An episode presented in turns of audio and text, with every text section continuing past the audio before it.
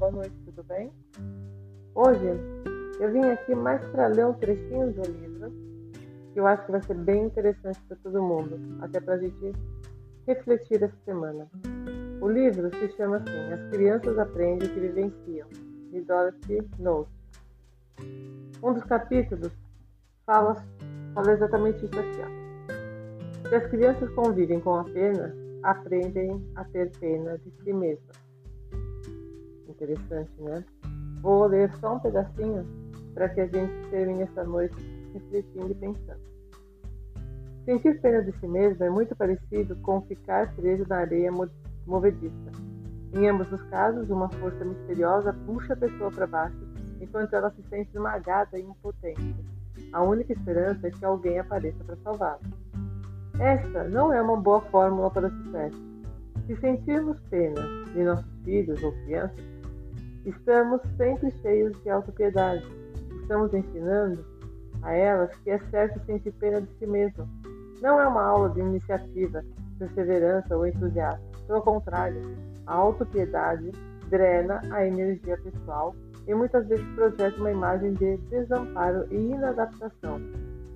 Queremos que as nossas crianças sejam desembaraçadas, capazes de encontrar dentro de si mesmas a força de que necessitam e de saber quando está na hora de pedir ajuda aos outros. Para dar um bom exemplo, temos de fazer o mesmo em nossa própria vida. Lógico, não de modo perfeito e não o tempo todo, mas o suficiente para que nossas crianças aprendam a recorrer às suas forças interiores diante dos desafios. O que quer dizer que também temos que encontrar forças dentro de nós para fazer face às adversidades que a nossa própria vida nos apresenta. E além disso, ter fé nas crianças, acreditar que elas estarão à altura dos obstáculos que surgem em suas vidas. Se não tomarmos cuidado, a autopiedade acaba se transformando em um estado de espírito e passa de um choramingo eventual para uma choradeira desesperada nossa capacidade de percepção se estreita para captar apenas as informações que combinam com o perfil do coitadinho de mim, e caímos em uma forma de pensar repetitiva que leva ao círculo vicioso da autopiedade e desamparo. Hum, acho que é bom a gente pensar nisso, né?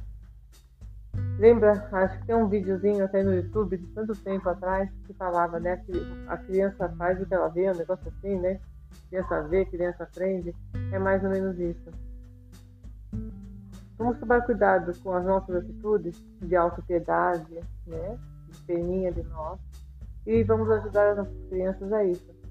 A saber que tem momentos que realmente as coisas não acontecem como deveriam mas calma, respira e vamos tentar achar uma outra solução mais positiva. Ok? Então por hoje é só. Beijão a todos. Tchau, tchau.